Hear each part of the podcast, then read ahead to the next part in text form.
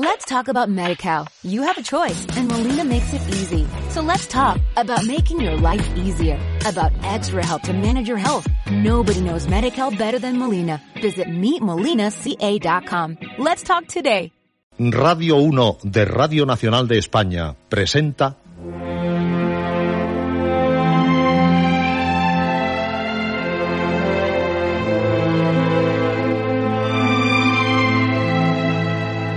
Historias.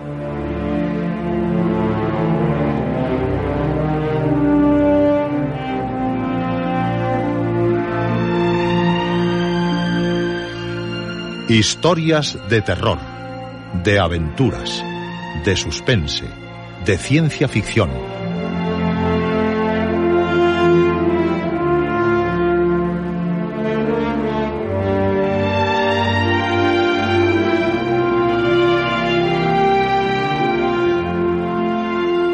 Un programa escrito y dirigido por Juan José Plans.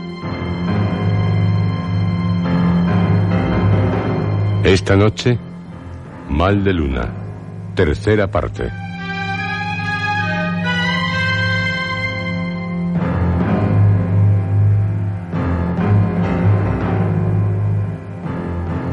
Esta es su noche, la noche de historias. Una noche solo acta para osados, intrépidos, valientes. La noche en la que les llega el sonido de este programa, el sonido del miedo.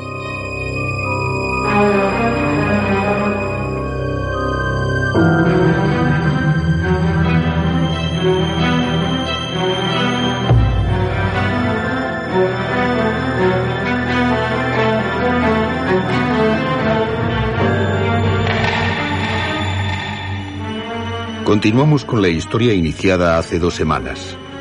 Mal de luna. Para su horror. Porque, ¿quién puede asegurar que nunca será afectado por el mal de luna? Ah.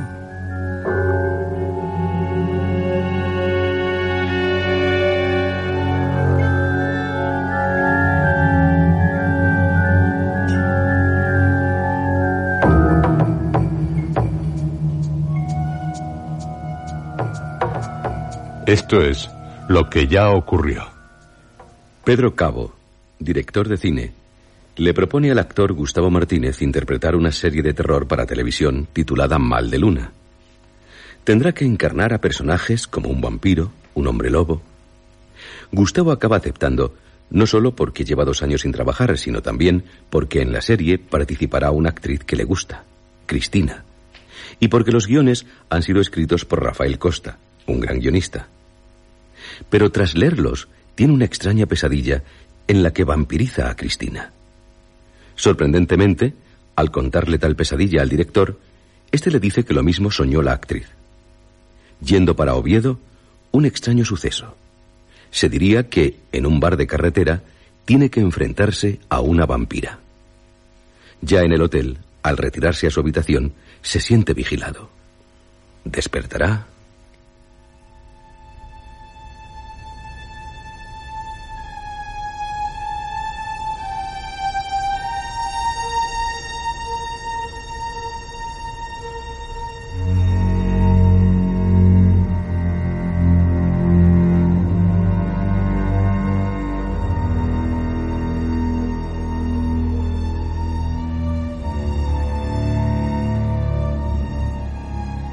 Se convulsionó espantosamente todo mi cuerpo.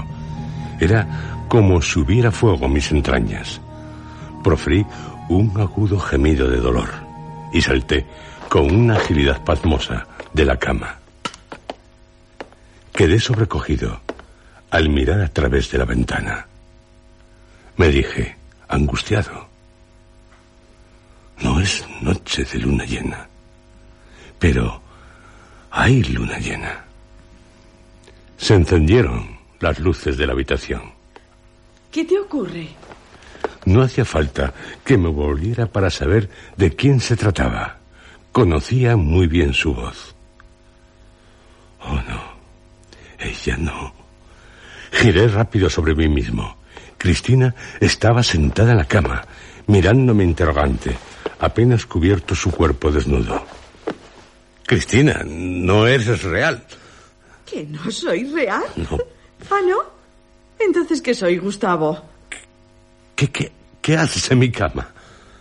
¿Qué, qué hago en tu cama? Sí, Pero bueno, ¿y tú me lo preguntas? ¿Ah? ¿Qué crees que hago aquí? cuando, cuando me acosté no habías llegado al hotel. Ah, ¿no? Ah, increíble. Y ahora me dirás que... ¿Te pasa algo, Gus? Qué dolor. Hay fuego dentro de mí. ¿Estás pálido?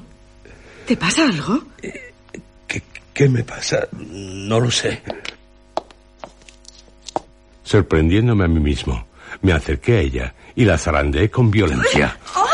¿Qué haces? ¡Suéltame! ¡Oh, ¡Suelta! La aparté de mí de un empujón, algo que la hizo irse al suelo, gimoteando, a gatas, agarrando una sábana de la que tiró con toda su fuerza, se refugió en un rincón donde se apresuró a taparse pudorosamente. Me asombró mi propia imagen en el espejo, pero más me desconcertó que me fascinara. Me gustaba aquella horrible imagen mía. Cristina, ¿acaso no ves nada raro en mi rostro? No, Gus. No. veo nada raro en tu rostro. ¿No? ¡No! De un salto me quedé en cuclillas ante ella.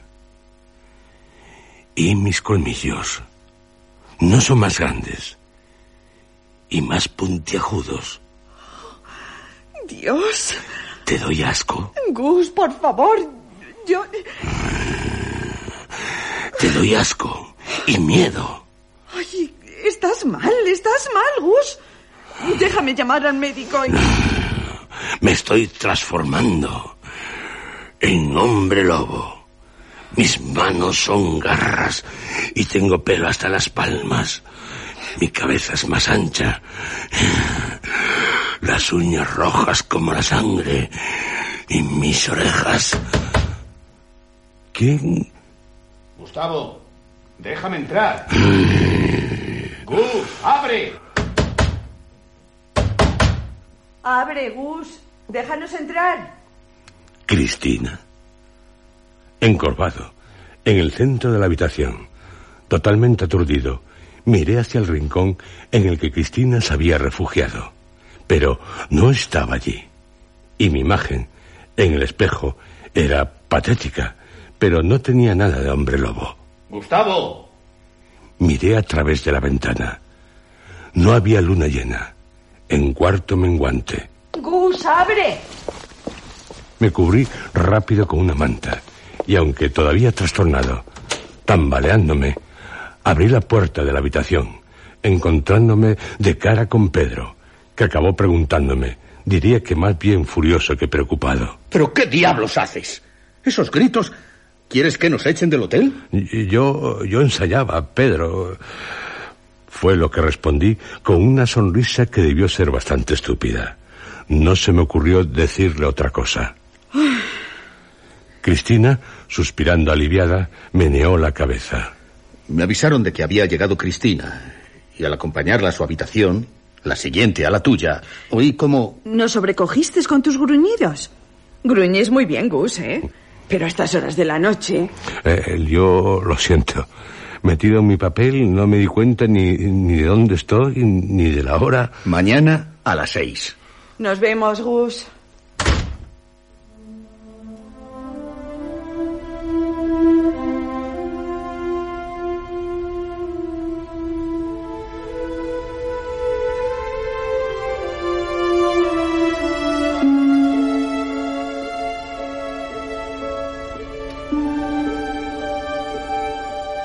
Cuanto me quedé solo, contemplando mi imagen en el espejo, me esforcé en encontrar una explicación coherente a lo sucedido. Otra pesadilla, Gus. Otra alucinación, Gus. Otro delirio, Gus. Pero todo fue muy real. Lo vivía. Y no en un sueño. Mal de luna, pero si no hay luna llena. Aunque yo, yo la vi, sí. Ah, esta serie me está enloqueciendo. Y recuerdo que me sentí observado. Acabaré viendo fantasmas por todas partes. Me llegó de la habitación contigua, aunque apenas audible, las voces de Cristina y Pedro. Se despedían. Mañana a las seis. Pegué una oreja a la pared medianera con la habitación de Cristina. Quería oír sus movimientos, pero me retiré al instante, avergonzado de mí mismo. Volví a acostarme. Algo se me clavó en la espalda. Era el libro que me había dejado Rafael. Hmm. Me quedaría dormido mientras lo leía. Soñé sobre lo que leí es una explicación a lo ocurrido. Pero no estoy muy convencido. Metamorfosis, fantasmas, fenómenos paranormales, lo que sé de los términos de la naturaleza. Pura paranoia. Y arrojé el libro a un butacón. Cristina, tal vez, ya estaba durmiendo, pero yo no me atrevía a dormirme. Temía volver a caer en otra pesadilla, en otra alucinación.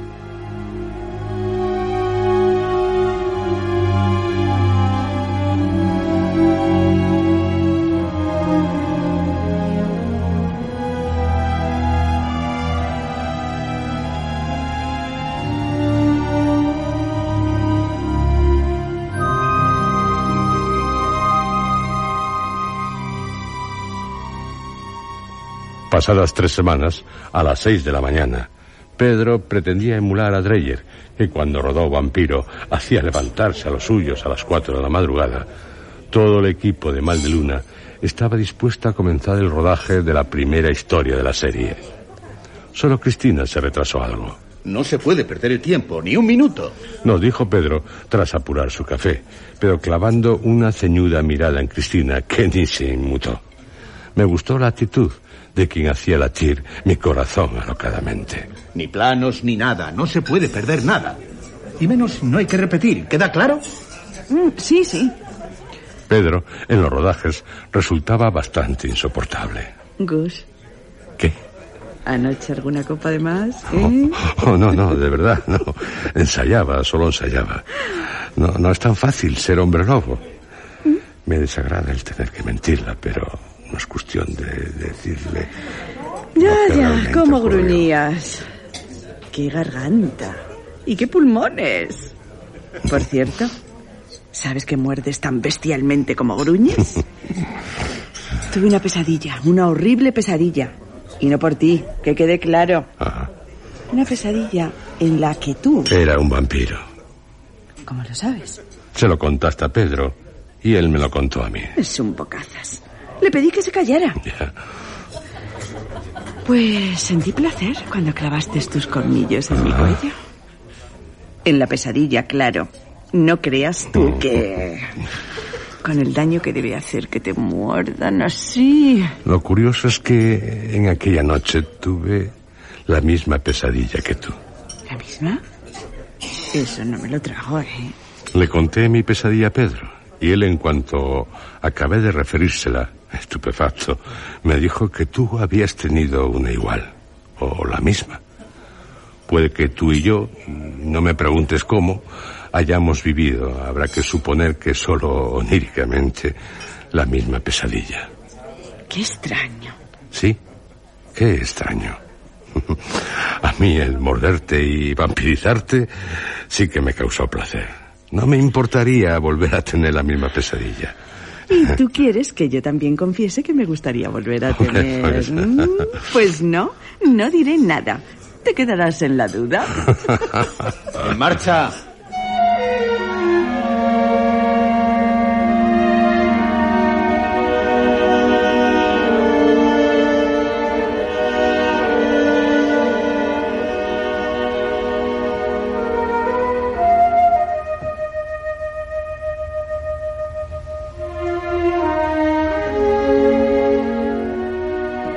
Media hora más tarde, subimos a un autocar. El trayecto hasta un lugar cercano a Lastres se me hizo eterno. Rafael se sentó a mi lado. Rafael tenía el propósito de escribir un libro sobre el rodaje de Mal de Luna, por lo que se había convertido en un tipo peligroso. Nos observaría atentamente a todos, anotaría cuanto dijéramos o hiciéramos. En más de una ocasión habría que huir de él. No me cabía duda de que Sandra Redondo resultaría la más beneficiada en el libro, pero la actriz que le gustaba tardaría en incorporarse al rodaje. Y Jovellano, Rafael, ¿ya sabes en qué historia intervendrá? Le estoy dando vueltas al asunto. Fue lo que se limitó a responderme, molesto por habérselo recordado. La pregunta se la había hecho para mortificarle. No le perdonaba el que hubiera ocupado el asiento que había reservado a Cristina. Lo solucionaré. En mi pellejo te quería ver yo. ¿Y Cristina? En cuanto llegue Cayetano, el todo músculo, ¿cómo piensas conquistarla? No le respondí. Sabía que lo que le dijera lo anotaría.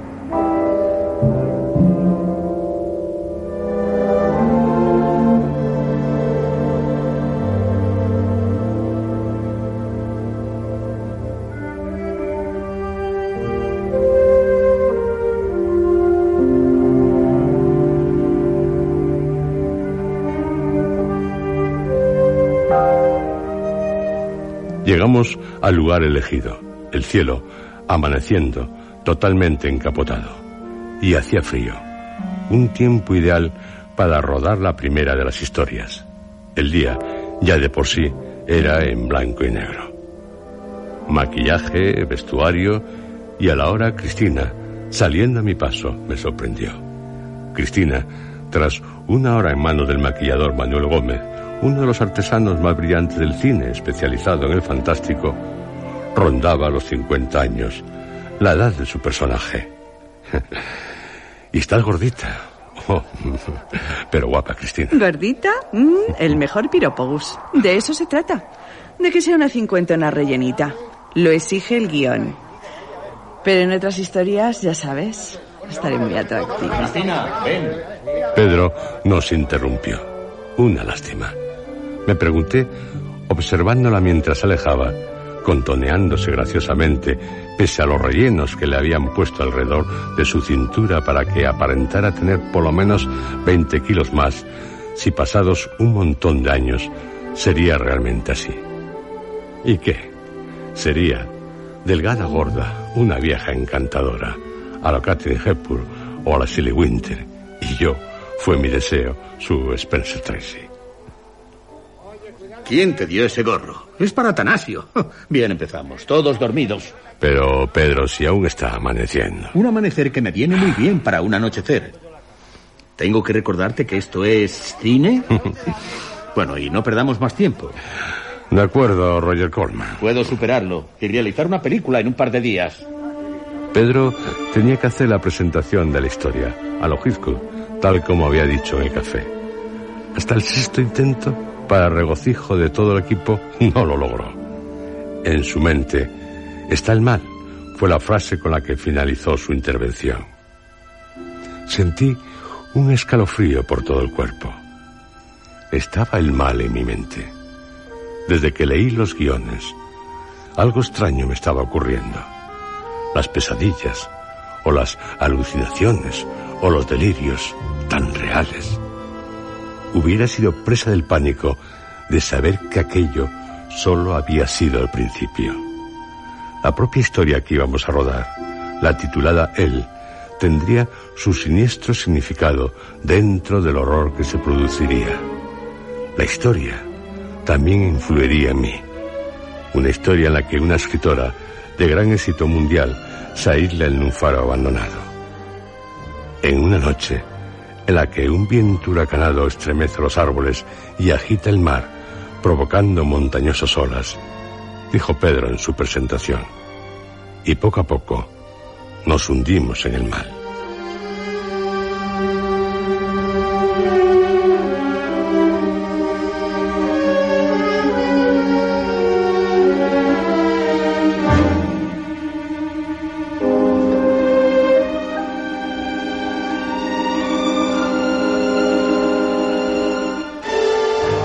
Plano de unos folios ardiendo en una chimenea, se acabó de rodar él, la primera de las historias de la serie. Si aquella noche en la ficción había luna llena, en la realidad también. El viento, al borde del acantilado, era helador. A Cristina le castañeteaban los dientes. Creo que todos, encogidos, no parábamos de frotarnos las manos. El equipo técnico recogía rápido sus bártulos. Que no se os olvide ni un foco. Ni a ti el pagar las horas extras que han hecho esta noche. Calla, Rafael. Y tú, Cristina y Gus. ¿Qué? Pudisteis haber estado mejor, ¿eh? ¿Pero, cómo te atreves? Era una broma. Ya tendré ocasión de echaros una bronca. ¿Y tú qué opinas, Rafael? ¿Sobre vuestra interpretación? Sí. Ah, pues bien. Sí, bien. Hubo una escena en la que no lograsteis. Vete al cuerno. Es demasiado buena la historia como para que se te haya ocurrido a ti. Pero Gus, ¿cómo dices? Curioso. Se ha puesto nervioso.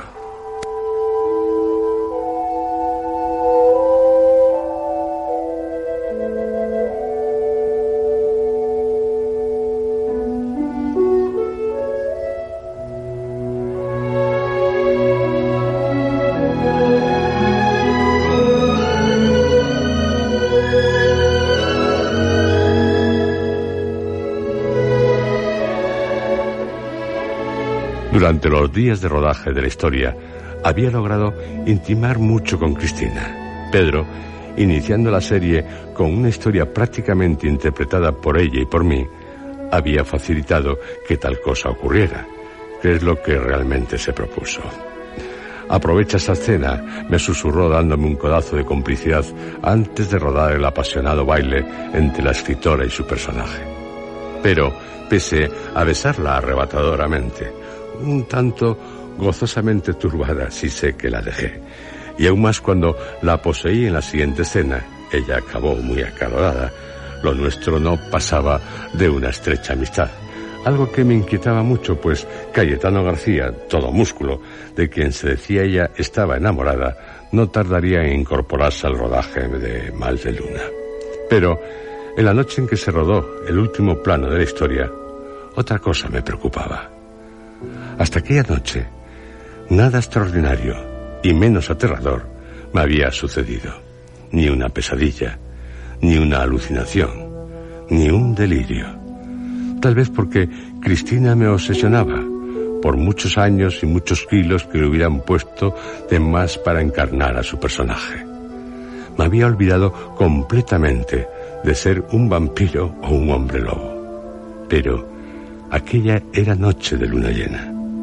En el faro, subiendo la escalera que conducía a la galería de la linterna, sin que ya la cámara lo recogiera, fui presa de una espantosa apetencia, la de matarla. Me resistí, haciendo un gran esfuerzo, a arrojarla al mar desde la galería.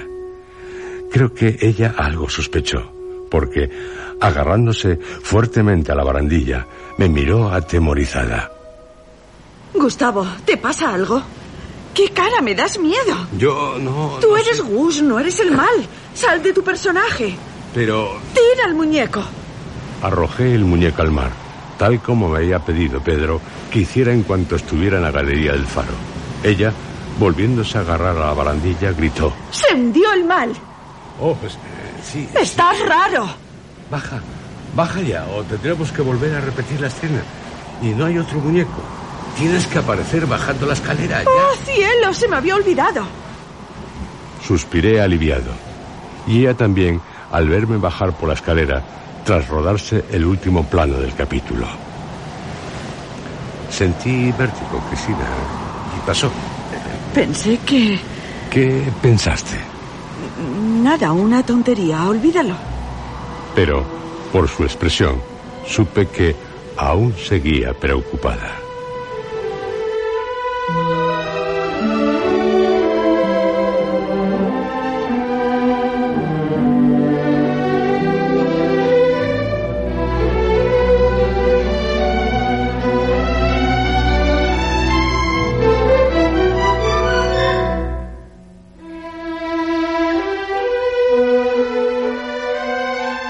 Cristina, aunque tenía el convencimiento de que lo que estaba deseando llegó a morderse los labios, lo que solo hacía cuando algo la preocupaba, no se decidió a recordar lo ocurrido en el faro, lo cual resultó para mí un gran alivio.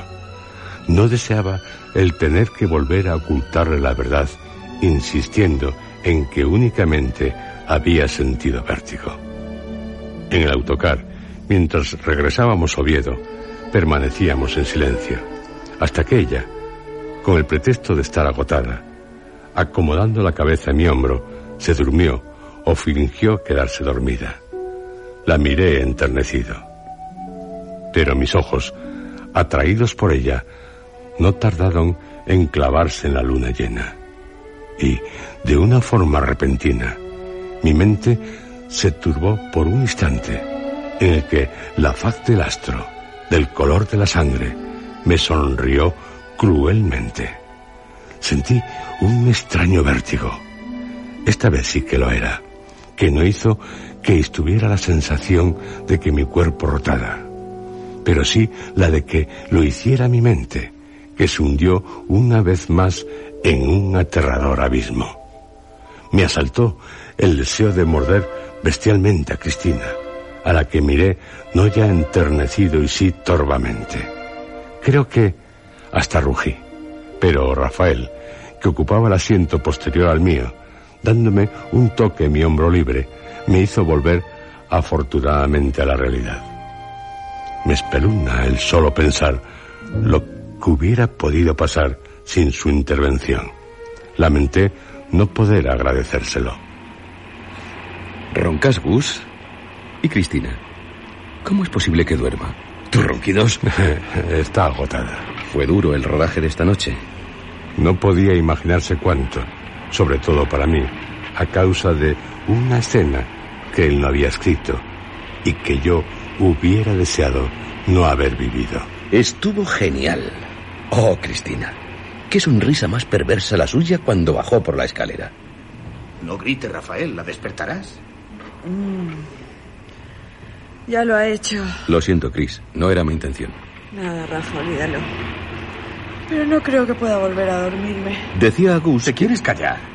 Te lo ruego, a mí también me has despertado. Pues iba a contaros, pero ya no lo haré. No quiero molestar a nadie. Cuenta, Rafa, cuenta. Pero sé breve. ¿De qué se trata? Si comienzas con érase una vez, tal vez me duermas. ¿Sabéis lo que es una lobera? Pues eh, la guarida de los lobos. Lobera llaman a la mujer que sin transformarse en loba anda con ellos. Vive con ellos, los entiende, se hace jefa de ellos. Ya lo leí en uno de tus guiones.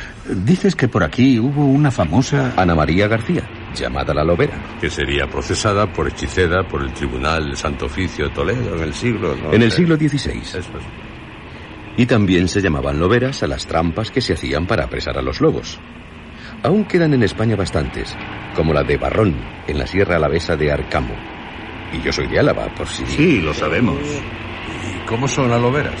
Las loberas generalmente cuentan con dos paredones de piedra, largos y altos, que convergen en un foso, casi siempre cuadrado, de 5 metros de profundidad por lo menos. Se construían en lugares donde los accidentes del terreno hicieran prácticamente imposible la escapada de las bestias. Por lo que, acosados, los lobos no tenían otra opción que huir hacia donde precisamente estaban las loberas. Bueno, al grano, si es que hay grano. Sí que lo hay. Pues cuenta. Mi abuelo, en una batida de lobos, participaba como ojeador. Habían logrado cerca de un precipicio acosar a una manada que no pudo hacer otra cosa que huir hacia la trampa levantada por los del pueblo, entre enebros y gallubas. Los lobos, como sus perseguidores deseaban, acabaron cayendo en el foso, no pudiendo salir de él, pues les era imposible, por mucho que saltaran frenéticos, salvar los altos paredones de piedra. Se disponían a sacrificarlos allí mismo, en la trampa, cuando un espantoso rugido, procedente del foso, los sobrecogió. No era, aunque se pareciera, el de un lobo. Se apartaron, retrocediendo asustados de los bordes del foso, donde sospecharon angustiados que en él había alguien más que los desesperados lobos. Se miraron entre sí sin mediar palabra. El pánico comenzaba a apoderarse de ellos. Ninguno se atrevía a acercarse al foso. Y los lobos, como para aterrarles más, habían dejado repentinamente de aullar. Se hizo por unos momentos un silencio total. Los del pueblo, la mayoría temblaba, intuyeron que algo horrible iba a ocurrir. No sabían ni cuándo, ni cómo, ni qué. Pero a cada segundo que transcurría, más convencidos estaban de que algo espantoso acabaría sucediendo. Mi abuelo me confesó que un gran miedo le dominaba. Le empapaba todo el cuerpo un sudor frío. Tenía apretados los puños, clavándosele las uñas en las palmas de las manos. Sentía una opresión en el pecho que apenas le dejaba respirar. Y de repente salieron los lobos del foso catapultados como si fueran violentamente arrojados por alguien. Los lobos, rugiendo y aullando, parecían peleles por los aires hasta caer pesadamente entre los hombres. Pero no les atacaron, sino que se alejaron corriendo del lugar, como también comenzaron a hacer los cazadores y ojeadores, totalmente despavoridos. Todos, en el autocar, acabaron por escuchar interesados lo que contaba Rafael. Lo hacía de pie, en medio del pasillo, ligeramente encorvado, rozando su cabeza el techo. Su larga figura, apenas iluminada por unas luces azuladas, tenía algo de espectral. Pedro debía aprovecharle como figurante en la historia en la que aparecía la procesión de almas en pena. Mi abuelo, paralizado por el miedo, no pudo huir, que es lo que inútilmente había pretendido. Las piernas no le obedecían, le temblaban notoriamente, teniendo que hacer un gran esfuerzo para no desplomarse. Ya no oía, ni lejanos, los gritos de sus aterrados compañeros que habían desaparecido a una velocidad que solo se alcanza cuando se expresa del pánico. Tampoco los aullidos de los espeluznados lobos. Habían ido a ocultarse en parajes bien alejados de la lobera. A mi abuelo, que no dudaba de que su vida estaba en peligro, le sorprendió una bocanada de aire gélido que parecía proceder de aquel foso del que comenzaba a salir una colosal y espantosa figura. Al monstruo le silueteaba terroríficamente la luna llena. Unos ojos malignos, sanguinolentos, se clavaron en los de mi abuelo, resultándole imposible desviar la mirada. Era como si una poderosa y siniestra fuerza se lo impidiera. La horrible figura, de un brutal salto, se plantó ante él. Mi abuelo, al que le llegó un fétido aliento, no dudó en que aquella bestia lo mataría. Era un hombre lobo. Me di cuenta, sobrecogido, de que ya no tenía puesta la vista en Rafael, y sí en la luna llena. Mis pelos se erizaban y entreabría la boca. La luna llena volvía a ser roja y cruel su faz. Murmuré un gruñido. Mi abuelo sintió los afilados colmillos del hombre lobo rozarle la garganta. No tardarían en clavarse en ella para después desgarrarla. Unas afiladas garras le apretaron la cabeza como si se la fueran a reventar. ¡Ay, me haces daño! Cristina me sorprendió. Sin ser yo consciente de ello, le había puesto mis manos en su cabeza, presionándosela con ellas.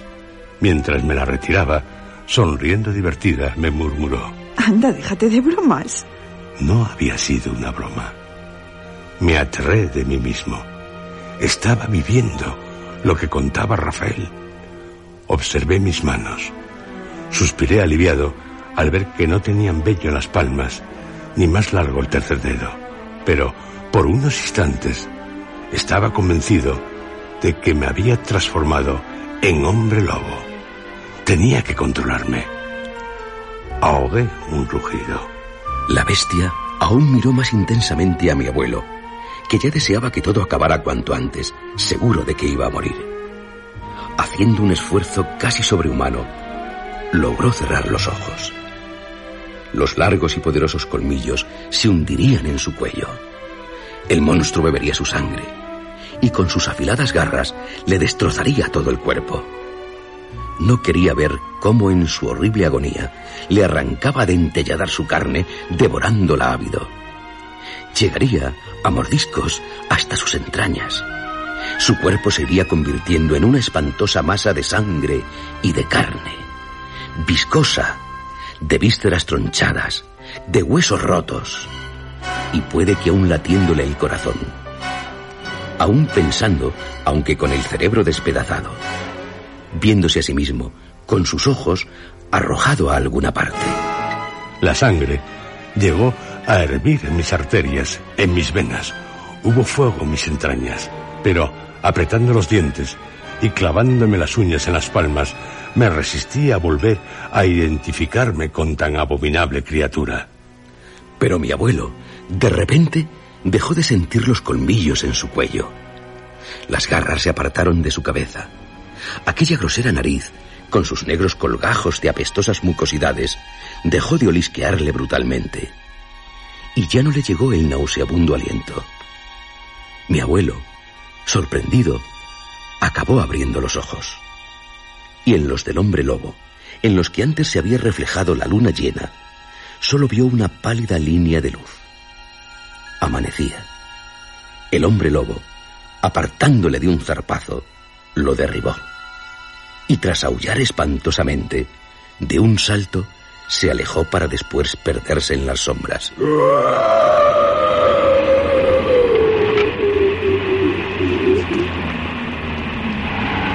No pude evitar el aullar aterradoramente. Todos, sobresaltados, me miraron estupefactos. De pie, mi cuello se había abultado notoriamente.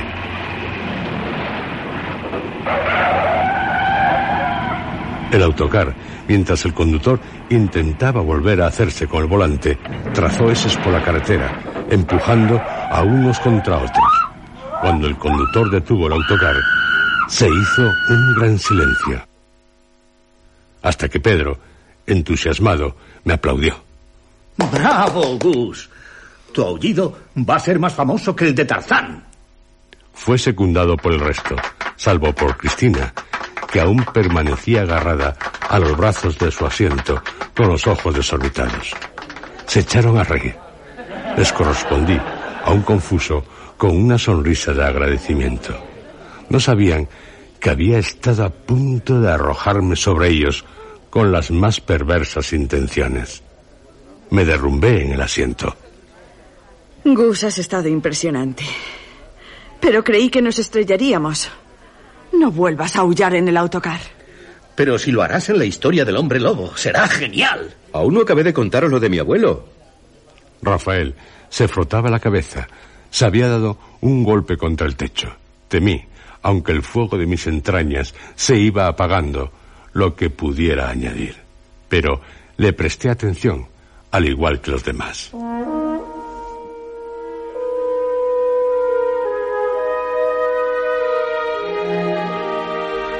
Mi abuelo tardó casi un año en comprender la razón por la que el hombre lobo no le había devorado. Fue cuando acribillaron con balas de plata a aquella bestia que ya asolaba la región. En lugar de un lobo, se encontraron con el cuerpo de un hombre, totalmente desnudo, que correspondía al de su amigo más querido. Mi abuelo supuso que al darle a la bestia la luz de la amanecida en los ojos, ésta supo que iba a matar a su amigo, y por eso desapareció. ¿Qué os ha parecido la historia? ¿De verdad que lo que nos has contado le pasó a tu abuelo? Ah. Puede ser otra historia si nos amplían la serie. Y estoy seguro de que nos la ampliarán. Me callé en lo que estaba pensando, que lo más probable es que no acabáramos el rodaje de las trece primeras. Mal de luna estaba bajo el influjo de algún mal de luna. Seguía temiendo que algo horrible llegaría a ocurrir. Pero aquella noche no volví a tener ninguna horrible pesadilla. Tal vez porque, antes de retirarnos a nuestras respectivas habitaciones en el hotel, Cristina me detuvo ante mi puerta cuando ya iba a introducir la llave en la cerradura.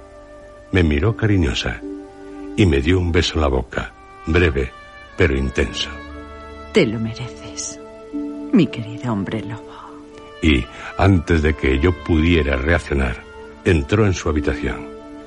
Me acosté aún sintiendo sus labios en los míos. Soñé con ella. Y, aunque era noche de luna llena, fui feliz olvidé lo ocurrido en el faro y en el autocar.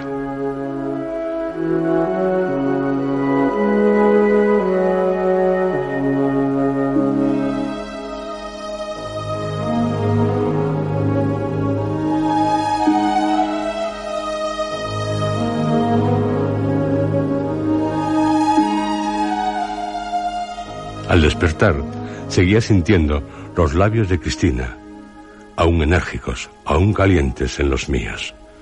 No había sido un beso apasionado.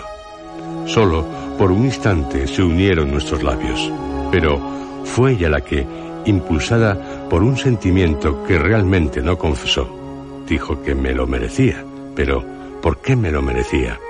Se decidió a besarme, algo que yo estaba deseando. Eso es lo que realmente contaba. Si nos besamos es porque ella lo quiso. Pensé, ilusionado, el pasar con Cristina el día libre que había logrado el equipo técnico tras una dura negociación con el productor. Lo primero que haría sería encargar que le enviaran un ramo de flores a su habitación. Rompí varias tarjetas. Las frases que escribía en ellas no me satisfacían. Decidí que adjuntaran al ramo solo mi tarjeta.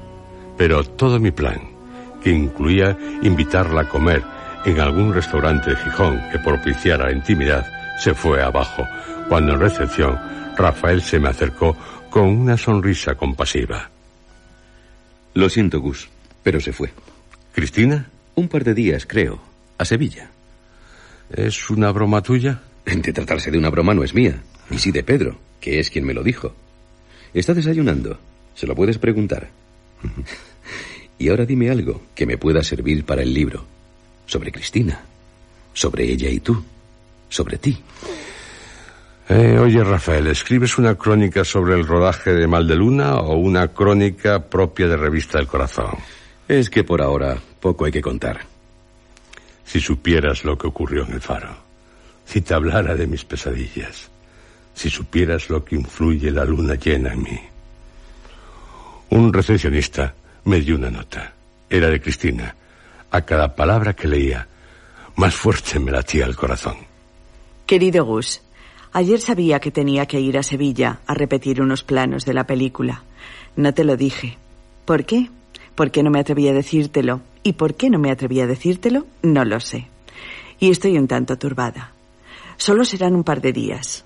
Odio a este director. Solo hace repetir planos. Y el contrato es el contrato. Hasta pronto. No se despedía con un beso, pero estaba implícito. ¿Podía dudarse de que se trataba de una nota escrita por una enamorada? No, era un decir sin decir. ¿Y el Cayetano? ¿Ya no sentía nada por todo músculo?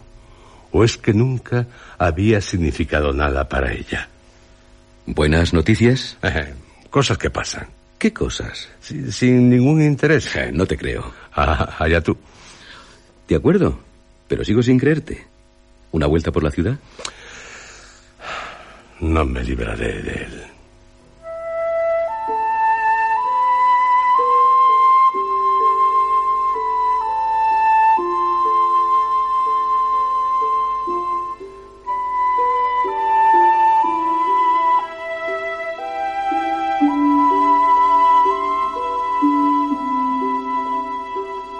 Hacía frío y de cuando en cuando caía un chaparrón.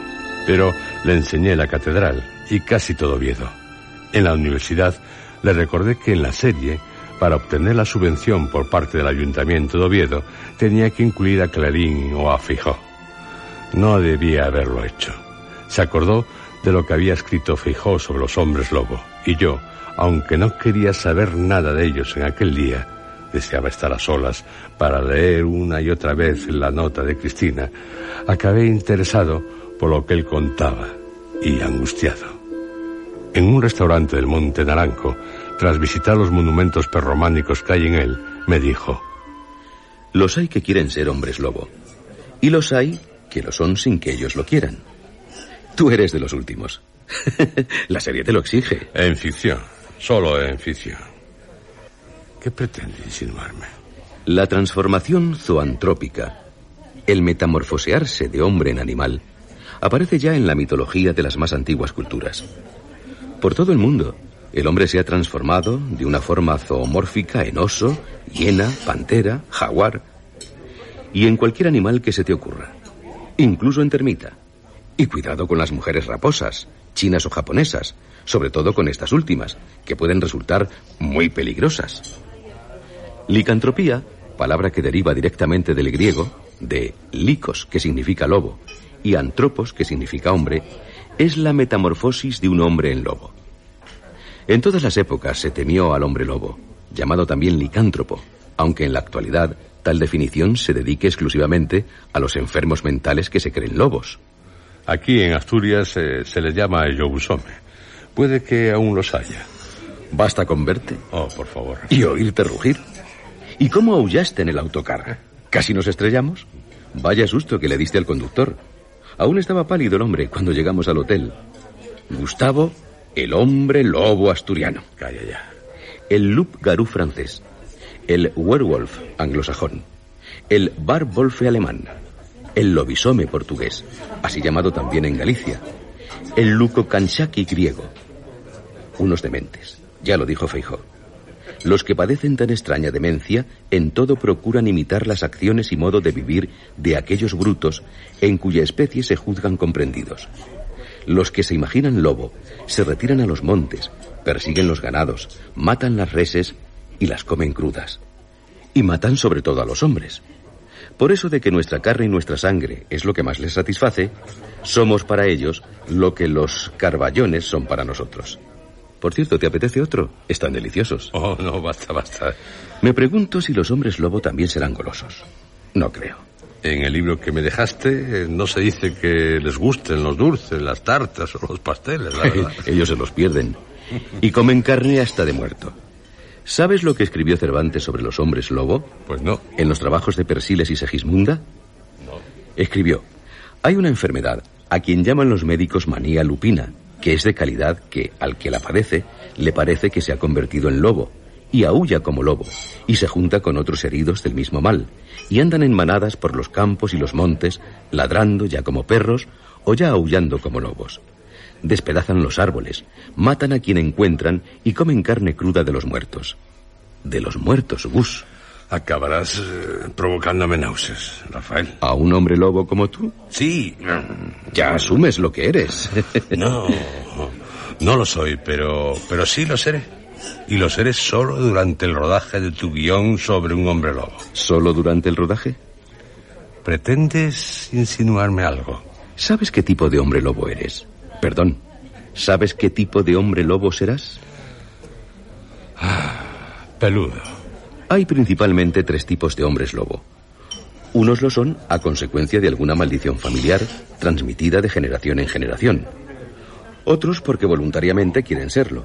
Y los que no deseándolo acaban transformándose en hombre lobo por alguna causa, como lo es el beber agua estancada en la huella de un lobo. O por ser el séptimo hijo varón de los mismos padres que hayan tenido otros seis seguidos sin hembra alguna de por medio. Por nacer en la noche del 24 de diciembre, toda una osadía. Nacer en la misma noche de Jesús, imperdonable. Otros por hechizo, o por aspirar el aroma de una determinada flor que no está botánicamente clasificada. O por comer médula de lobo. ¡Qué asco! También quien siendo viernes duerma a la intemperie bajo la luna llena. Y el que come cerebro de lobo. Otra asquerosidad. Ya lo leí, Rafael. Tú serás un hombre lobo voluntario, el más abominable. Sirve al diablo, la manifestación más perversa de la humanidad. Te resultará difícil el interpretarlo, Gus, pero lo lograrás. Eres un gran actor. Ah, Y sobre todo, una persona dotada de una gran sensibilidad. menos mal. Por eso vives los personajes que encarnas. Me estás haciendo la pelota. Oh, no, Gus. Bueno, solo un poco. Ensayemos el ritual para ser hombre lobo. Ahora, en este restaurante. Sígueme.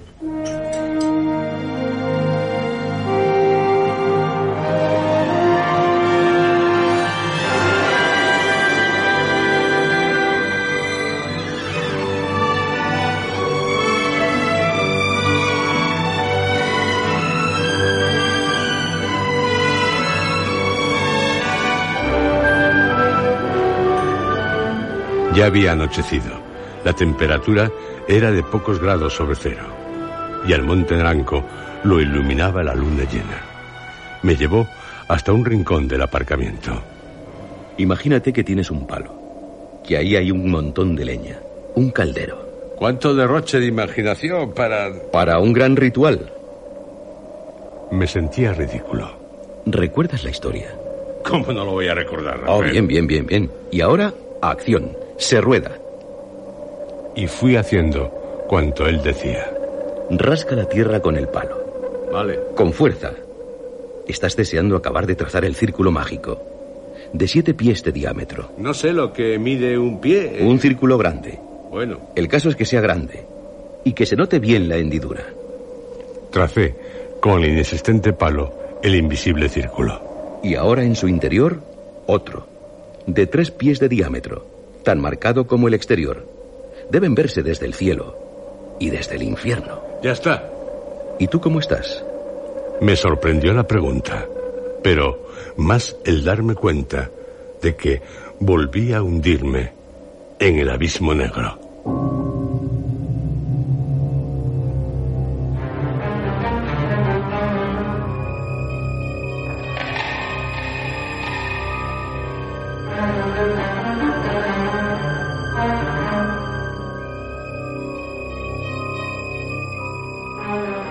Algo horrible va a ocurrir. ¿Se atreverán a estar presentes? Seguro que sí. Por eso no dudamos que ninguno de ustedes faltará a nuestra próxima cita.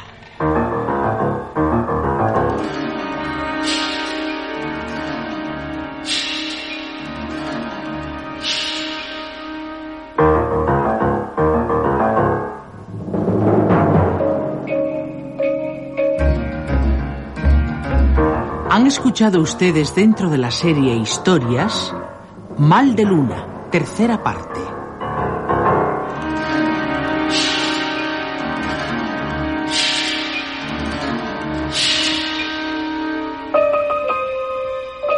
Este guion ha sido interpretado por Juan José Plans, Luis Alonso Carrasco, José Antonio Ramírez y Lourdes Guerras.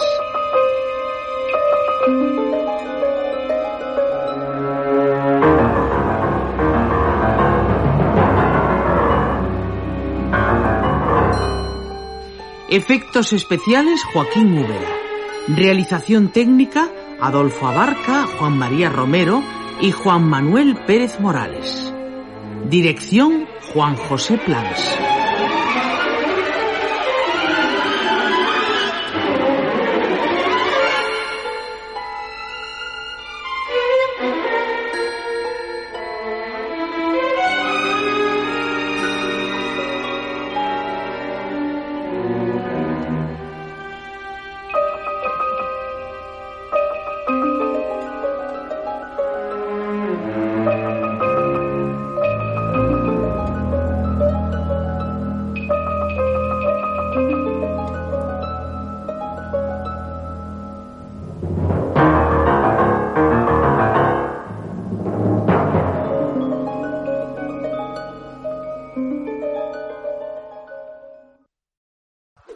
Talk about MediCal. You have a choice and Molina makes it easy. So let's talk about making your life easier, about extra help to manage your health. Nobody knows MediCal better than Molina. Visit meetmolinaca.com. Let's talk today.